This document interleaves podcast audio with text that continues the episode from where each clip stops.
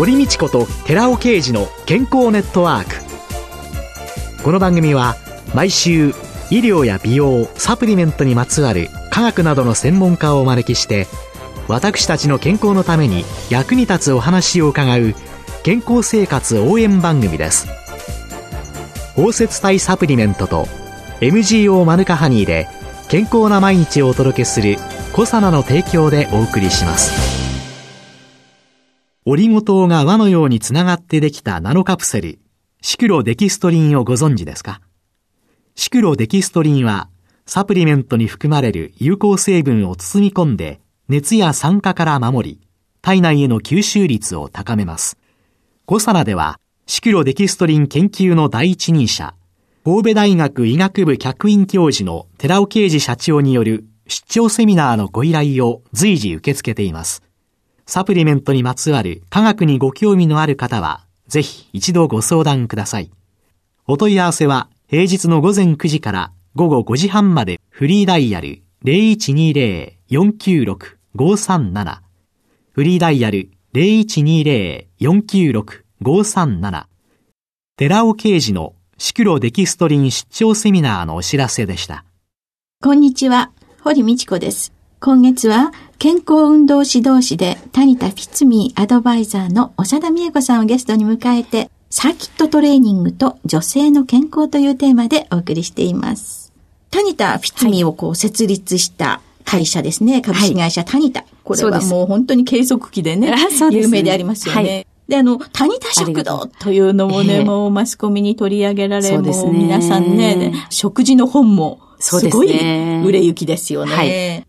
ことは、そういうところがやってる会社っていうことですから、はい。罪のお客様っていうのは、やっぱり食生活だとか、はい、そういう計測するとか、はい。そういうことにも興味を持った方がおいでになりますそうですね。計測器に乗っていただいて、で、また続けていきましょうね。っていうようなことですね。うん、運動成果がね、本当に見えるということなんですね、うんえー、ちょっと頑張ろうと思いますし、はい、気をつけようと思いますよね。食事でも、うん、あやっぱりもうちょっとバランスのいい食事にした方がいいな。運動ばっかりやってもですね、えー、食事が全然偏っていますと、成果が出にくいですよ。はい、そうすると、その、運動指導士の方もそういうようなのをいろいろお召し上がりになって、はいやっぱり女性の方はやっぱご飯を作る方多いですから、やはりそういうものをね、やっぱ欲しいですしね、やっぱこういうちょっとした工夫で良くなりますよ。食べ方で違いますよ。うん、食べる時間でもちょっと違いますよとか、うん、ちょっとしたことをその人の食習慣の中でのアドバイスをやっぱりしていますので、うん、そうじゃないとやっぱり運動だけではやっぱりドーンとやっぱり結果を導けないですから、やっぱこれとても大事なところで、少しずつアドバイスさせていただいてます。まあ、先週もお伺いしたんですけれども、うん。はい、非常に年齢層が幅広いという、お客様のね、はい、あの、若い方から高齢者からっていうふうに伺ったんですけれども、うん、いや、コミュニケーションってそれぞれ取り方って何か？あそこですよね。で、コミュニケーションも、まあ普通な、どちらかというと、あっさりした感じだと思いますね。うん、あの、女性の方はやっぱりお友達になったり、コミュニケーションこう、取りたくなったりする方もありますけれども、やはり30分という時間の中で自分の体づくりをするっていう、まあ、忙しい方も多いのでね。なので、あの、スタッフとはその中でやっていきます。こう何か問題があれば最初にちょっとお声をかけた時に、ちょっと今日お話ししたいんですけどとか、ちょっと聞きたいんですけどっていうことがあれば、まあ、その、いい時間帯で、ちょっと待っててくださいねっていう風な感じでやってますけれども、お客様とお客様のコミュニケーションとかは、まあ、軽いと思いますね。うん、うん。やっぱり、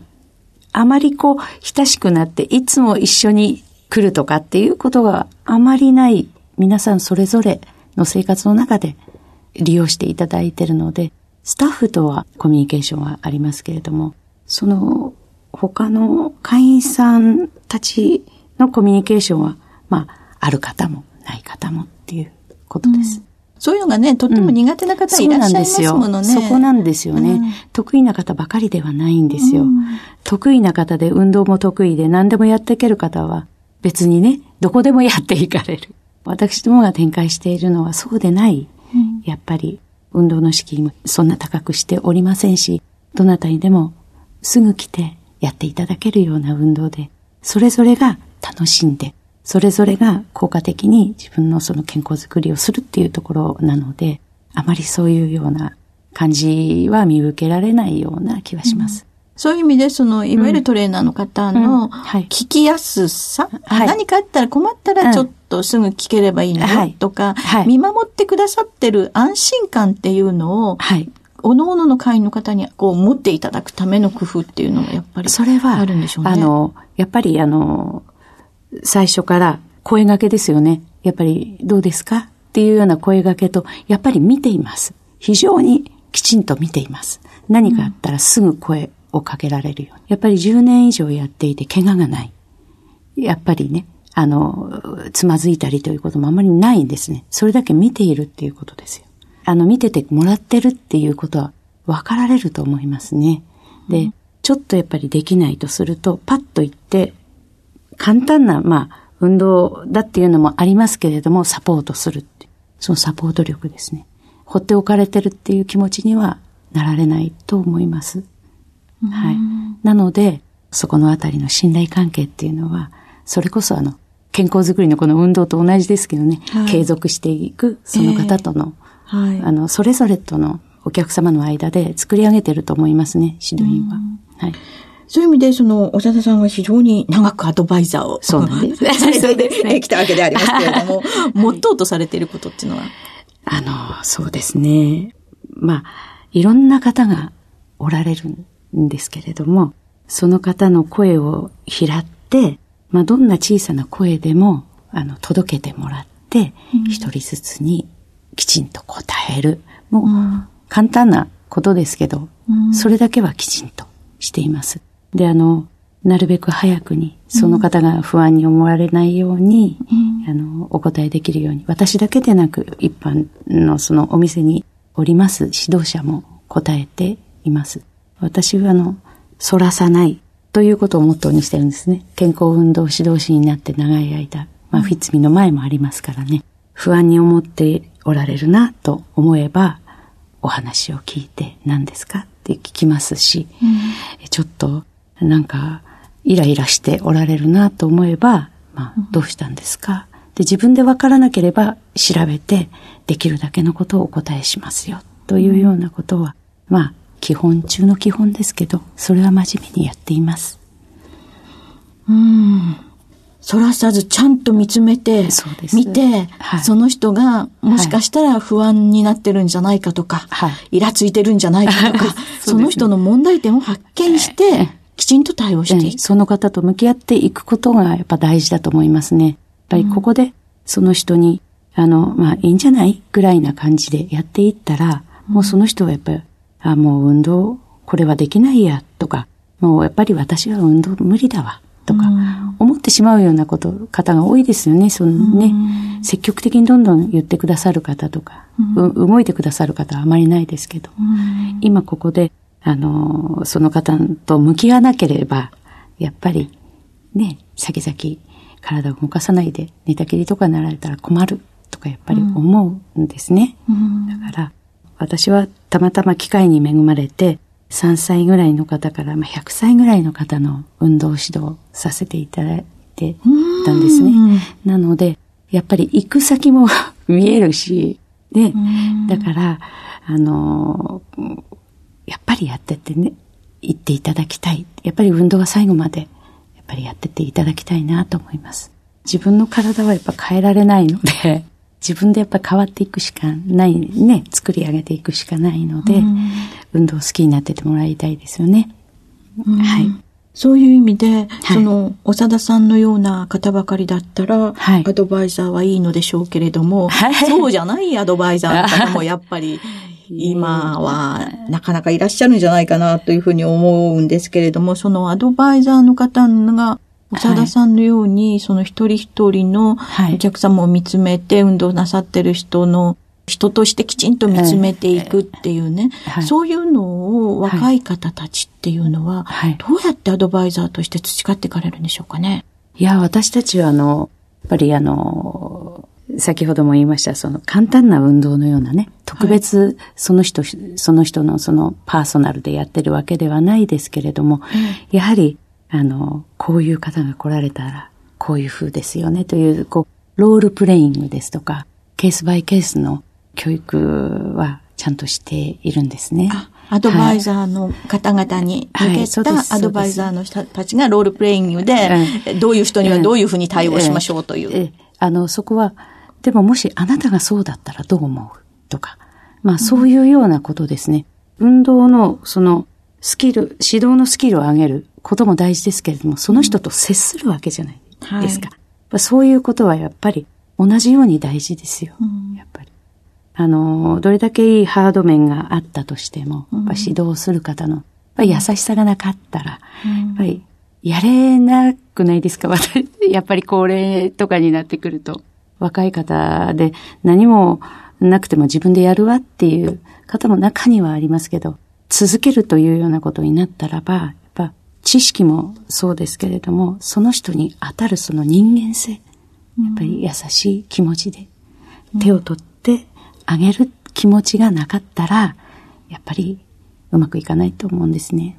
はい。いや、あの、長田さんが身振り手振りで優しさをとか、手を差し向けてこう話してくださる ラジオなのがちょっと残念ですけれども、こんな感じでね、アドバイスされていたら、あみんなとっても気にかけてもらえてるな、行きたいなと思うんでしょうね。はい、どうもありがとうございました。ありがとうございました。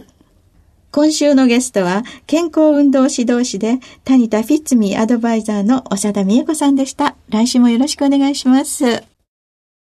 オリゴ糖が輪のようにつながってできたナノカプセル、シクロデキストリンをご存知ですか？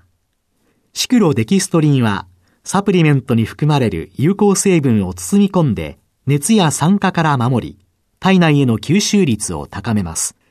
コサナでは、シクロデキストリン研究の第一人者、神戸大学医学部客員教授の寺尾啓治社長による出張セミナーのご依頼を随時受け付けています。サプリメントにまつわる科学にご興味のある方は、ぜひ一度ご相談ください。お問い合わせは平日の午前9時から午後5時半までフリーダイヤル0120-496-537フリーダイヤル0120-496-537寺尾啓治のシクロデキストリン出張セミナーのお知らせでした。続いて、寺尾刑事の研究者コラムのコーナーです。お話は、小佐野社長で神戸大学医学部客員教授の寺尾啓二さんです。こんにちは、寺尾啓二です。今週は、先週に引き続き、生活習慣の認知症リスク、その3として、アルコール摂取量と糖尿病についてお話しさせていただきます。このシリーズでは生活習慣病の中でも年々患者数が増加傾向にあって問題視されている糖尿病が認知症リスクも高めることに着目しています。そして現代では認知症も増加の一途をたどっており生活習慣病の一つと捉えるべきであろうとしています。そして今回からその生活習慣の一つである食事習慣を見直していきます。まずは、アルコール摂取量についてです。兵庫医科大学の下村智子先生のグループの発表です。Association Between Alcohol Consumption and Glycemic Status in Middle-Aged Women というタイトルで、この報告は飲む人にとってポジティブな結果かもしれません。結論から言うと、日本人の中年女性は飲酒習慣、つまりお酒を飲むことで糖尿病リスクは低減するようなんです。健康診断を受けた35歳から60歳までの日本人女性18,352人を対象とした実験ですけども、飲酒をしない群、時々飲む群、毎日軽く飲む群、アルコール量、エタノール量にして1日に 22g 以下。そして毎日大量に飲む群。これはエタノール、アルコール量にして1日に 22g 以上飲む群ということで、この4群に分けてアルコール消費量と糖尿病の指標となる HbA1c の関係を調査しています。HbA1c 値は飲酒しない群に比べて時々飲む群、毎日軽く飲む群、毎日大量に飲む群で優位に低いことが分かりました。つまり、お酒は飲むほど HbA1c は低いことが分かったようです。では、ここでお酒は飲めば飲むほど糖尿病にならないということなんでしょうか次に飲酒と BMI との関係を見てみましょう。対象の肥満状態を示す BMI を3グループに均等に分けました。BMI が10.53から20.57。BMI が20.57から23.24。そして、肥満、あるいは肥満気味、それを意味しているんですけども、BMI は23.24以上で55.57までということで分けています。飲酒しない群に比べて肥満状態に関係なくアルコールの摂取は血糖値と逆相関を示しています。ただ、肥満、あるいは肥満気味のところですけども、BMI が非常に高い方ですね。の場合は、肥満気味であるがために、毎日軽く飲む群を毎日大量に飲む群が上回っている。つまり、肥満が気になる人にとっては、大量にお酒を飲むことはお勧めできないということが分かってきたわけです。つまり、BMI が高めの方、糖尿病予防の観点からお酒は勧められない結果となっています。やはりお酒は程よい飲み方が良さそうです。お話は小佐野社長で神戸大学医学部客員教授の寺尾啓二さんでした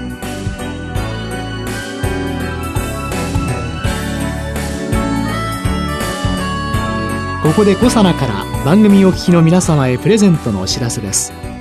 環状オリゴ糖で包み込むことによって熱や酸化による影響を受けにくくして安定性を高めるとともに体内への吸収性を高めたコサナのナノサポート R リポ酸高級店を番組お聞きの10名様にプレゼントします。プレゼントをご希望の方は番組サイトの応募フォームからお申し込みください。コサナのナノサポート R リポ酸高級店プレゼントのお知らせでした。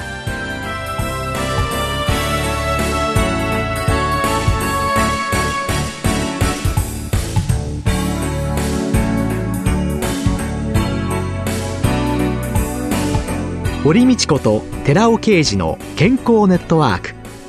この番組は包摂体サプリメントと MGO マヌカハニーで健康な毎日をお届けする「コサナの提供」でお送りしました。